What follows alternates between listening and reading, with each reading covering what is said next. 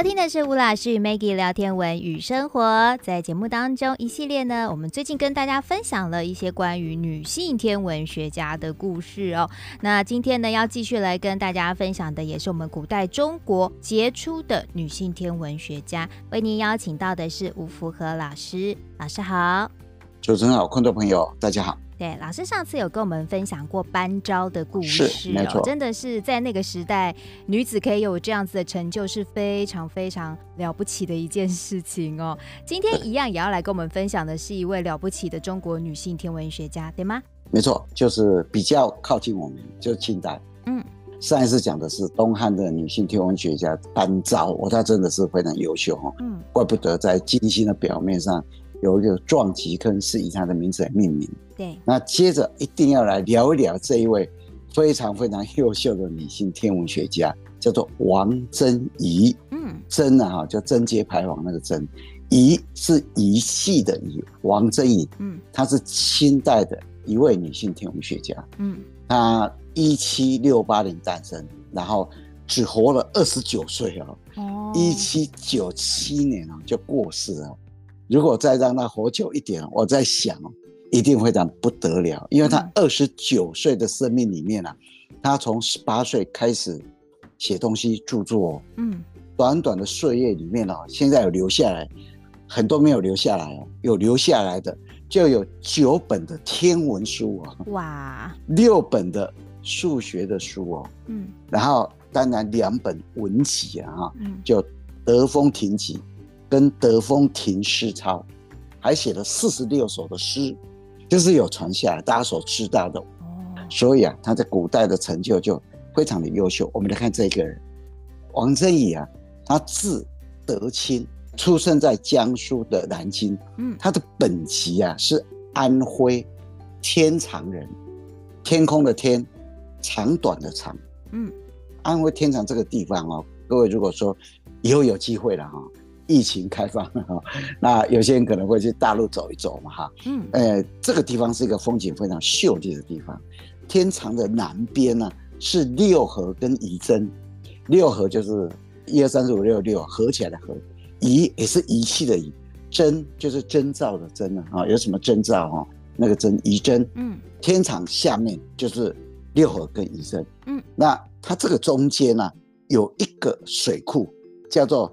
金牛山水库，嗯哼，但是这个水库大部分哦都在六合里面，所以金牛山水库是属于六合的。那为什么会讲这个金牛山水库？你知道？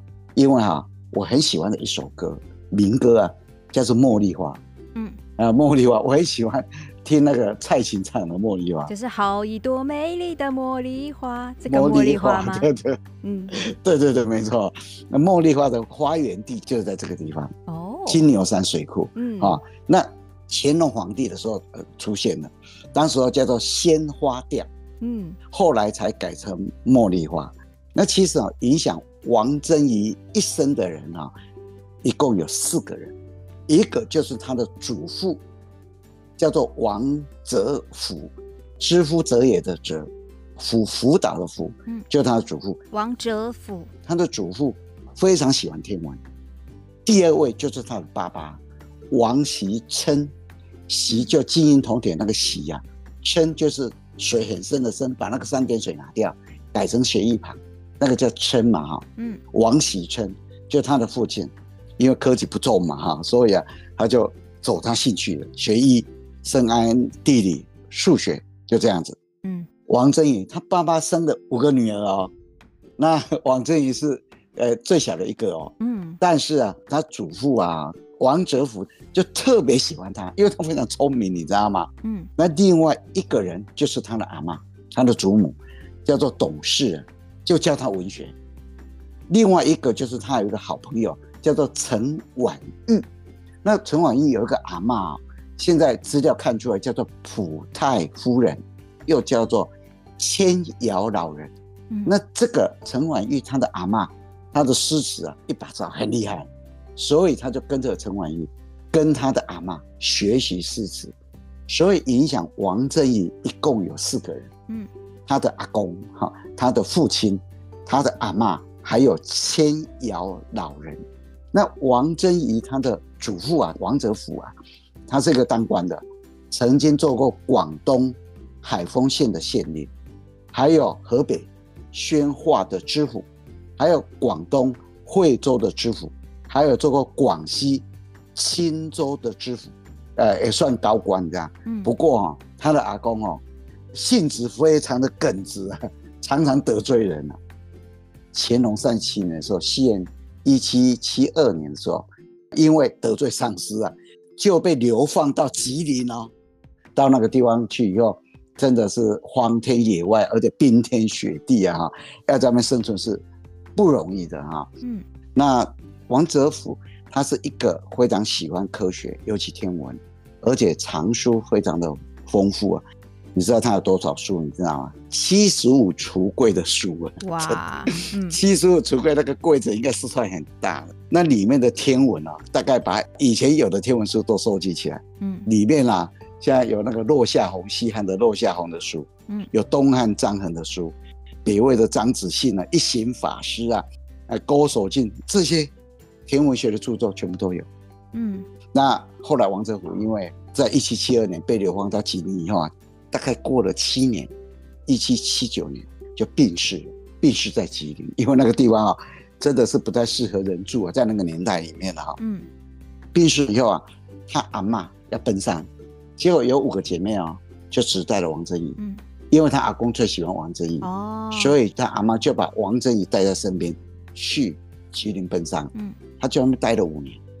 那因为他看到他阿公这么多书啊，就开始在那边读书，读五年哦。几乎把他阿公的书啊读遍了。嗯，我觉得啊，他真的是算多才多艺。他在吉林的时候啊，还跟随一个蒙古族的一个将军叫阿将军。嗯，他的夫人呢学骑射。哦，然后到最后的时候哈，是怎么形容他？你知道吗？跨马如飞哦，哇！跨马如飞哦，马在跑就是，而且发臂中地哦，哇！射箭哦，一定中啊！女中豪 杰，文武双全，女中豪杰真的真的超厉害的哈。当时大概十岁的时候，他十到十一岁的时候，他阿公去世嘛哈，那就去去了以后，让他们待五年。所以大概在十六岁的时候哈，他父亲也过去嘛，然后就带他到陕西、湖北、广东等地啊，就去游历。那游历了一阵子啊，一段时间，有十八岁的时候，他回到天长，回到他原来的故乡。他是江苏南京那边诞生的嘛，嗯、那故乡是安徽的天长。天长看一看以后，再回到他的故居去，嗯，就到那个南京去，就这样子。那回到南京去以后，他就跟当时的很多女学子在一起交流，嗯，然后就开始啊专注天文。十八岁的时候开始写文章，你知道吗？嗯。那开始写文章以后，家里的人啊一直催促他，因为十八岁了，哎，以前的女孩子十五、十六岁就要结婚了耶，嗯，他就不肯结婚，一直推脱，一直推脱，因为他要创作，你知道吗？到了二十五岁的时候，被逼得不得已，所以他十八到二十五岁这一段时间呢，没有其他事情干扰，嗯，创作了很多著作。到了二十五岁的时候，已经没有办法，被家里逼得不得已了，就跟安徽宣城的张梅结婚，嗯。那其实啊，王贞仪啊，除了自己啊了解数理、了解天文啊、诗词以外啊，他还开了一间私塾哦。而且啊，这个私塾里面不限制，因为她是女老师，不限制女学生来读哦，嗯，男女全部可以哦。所以他就收了很多男学生呢。所以在那个年代里面呢，他是被人认为是离经叛道的，嗯。但是他完全不以为意，他想把他所知道的知识啊，全部。传下去。嗯，不过哈、哦，他先生家里啊不富裕，然后他本身啊，哎，家里也是不富裕啊，嗯、所以啊，身体又不好。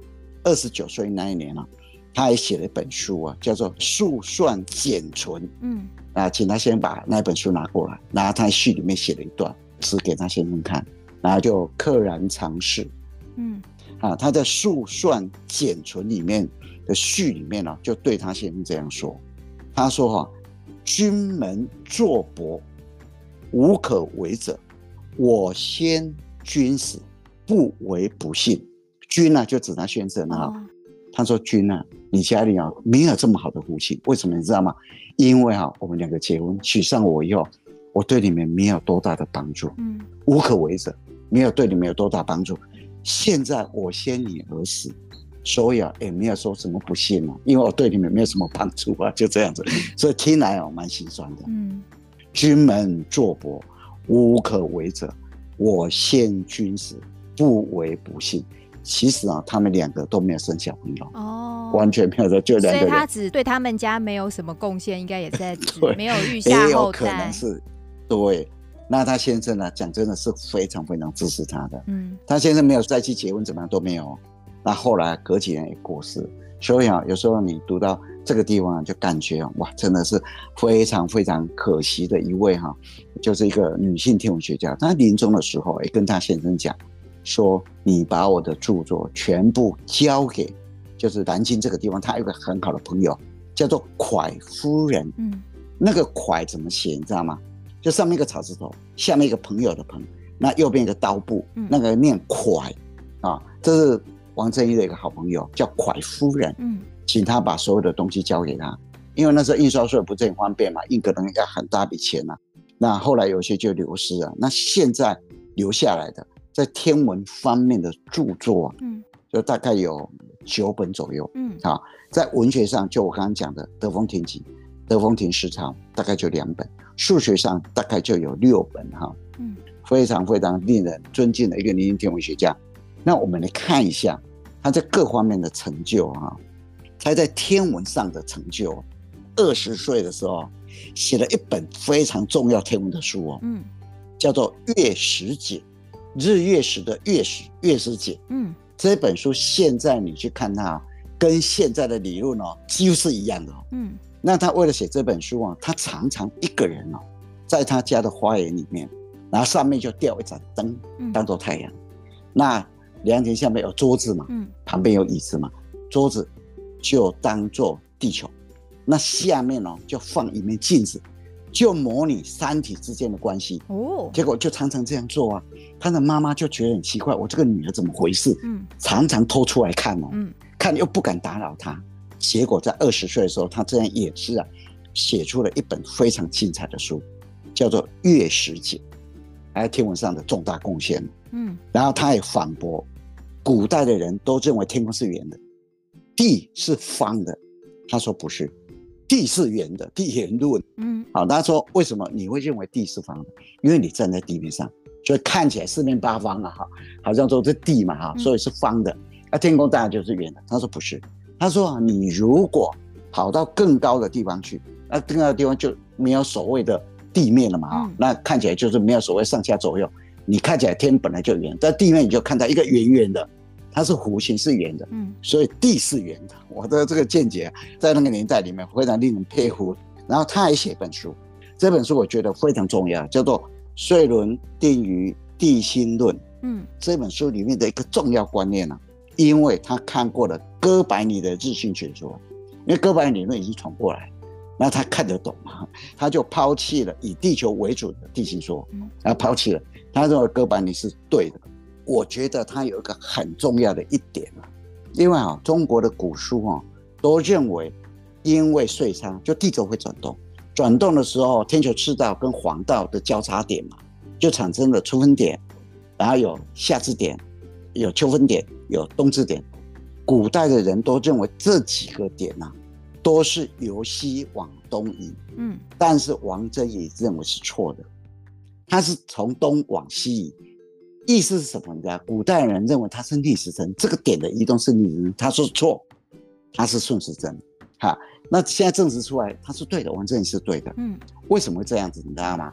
我们来看两个现象。第一个，什么叫恒星年？地球。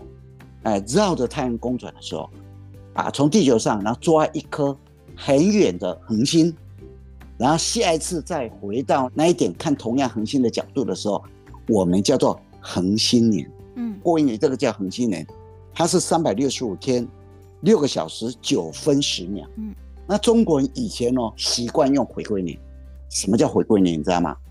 地球选一个从一个冬至点开始出发。下一次回到那个点的位置，冬至点的位置，嗯，那个点是交叉点，当然跟太阳是有关系，因为冬至点是太阳照过来，地影是最长，对不对？嗯，所以在地球上，如果你选择一个质点或一个分点啊，通常都是选冬至点，从冬至点开始出发，下一次回到冬至点的时间呢、啊，我们叫做回归年，嗯，它是三百六十五天四十八分四十六秒，所以你可以看得出来哦，恒星年比回归年还长了二十分二十四秒，嗯，因为它是由东往西移，它是逆时针，但是现在哦，王贞仪说那个质点它是会顺时针的。所以回归年是逆时针，那个是顺时针，所以它少走了一段，所以回归年的时间会比较短，嗯，就短了二十分二十四秒。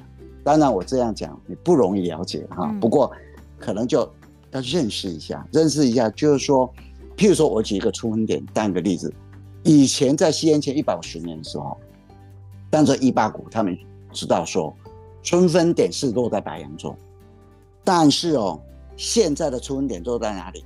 落在双鱼啊，嗯，所以现在出分点已经改了。以前西元前一百五十年左右的出分点是在白羊座，现在的出分点是在双鱼哦。对。但是你看双鱼跟白羊哦，双鱼是先升起来，所以白羊座是靠东边哦，双鱼座是靠西边哦，所以你就看到这个出分点是从东边往西边移哦，顺时针在移哦，这个就可以证明。证明王振宇的观测它是对的，嗯，所以回归年会比恒星年这个周期时间还少了二十分二十四秒。那当然这是天文学上里面还有很多重要的贡献的哈，我只是提三个来跟各位分享。那文学上王振宇的贡献，他写了四十六首诗，有一首诗其实是我蛮喜欢的，嗯，这一首诗叫做《下邳夜泊》。那下邳在江苏嘛，啊，就是。张良不是在下邳嘛？有个黄石老人送他一本兵书啊，对不对？我们叫下邳授书嘛，哈。那一个黄石老人送那个张良的一本书嘛，哈。那他曾经在《下邳夜泊》里面是这样写的这一首诗啊：黄石城头雨未干，晚风吹送脚声寒。点舟莫道晓如夜，载得春愁分外宽。黄石城就是什么南京嘛，雨未干，晚风吹送脚生寒，就那个角落的角，声音的声，脚生寒，就是好像远处啊有一些号角声啊吹过来，让他感觉有一点凄凉的样子啊。扁舟远远的看一条小船，但是哦，我的愁啊，看着他载着他所有的愁闷啊，感觉那艘船特别的宽大。载得春愁分外宽。嗯，其实他这首诗里面呢，用了呃两个典故。第一个典故啊，就是黄石城头。黄石城头就是黄石老人受张良的书下笔受书，就在这个地方。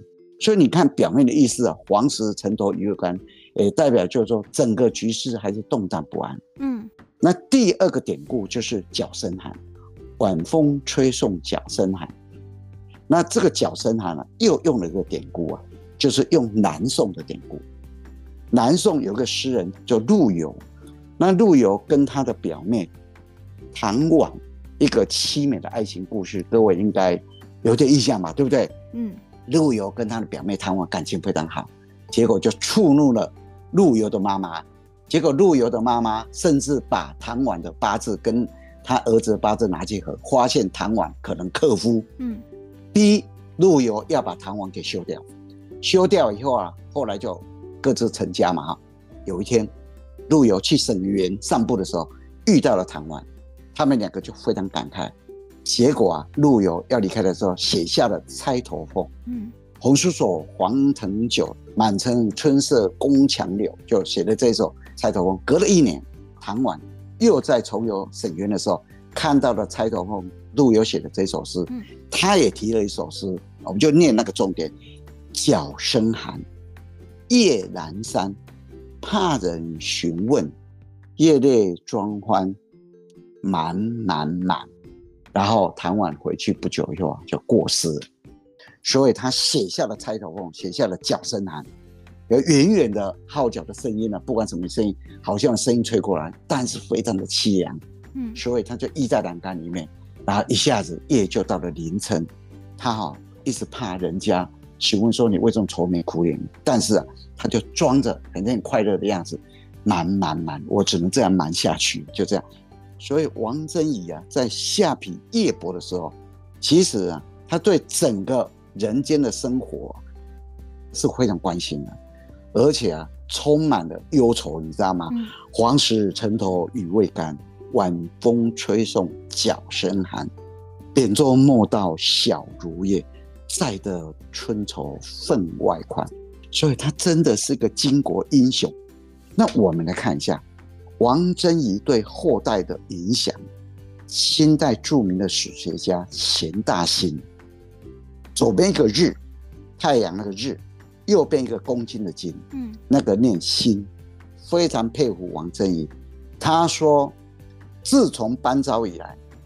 唯一的一个人就是王贞仪。嗯，清代有一个诗人叫做袁枚，他说他具有奇杰之气，不类女流啊、哦，真的是不输男孩子啊。嗯，那袁枚这个人，他考了进士，要三十七岁啊，他就辞官了，你知道吗？他做什么？去投资。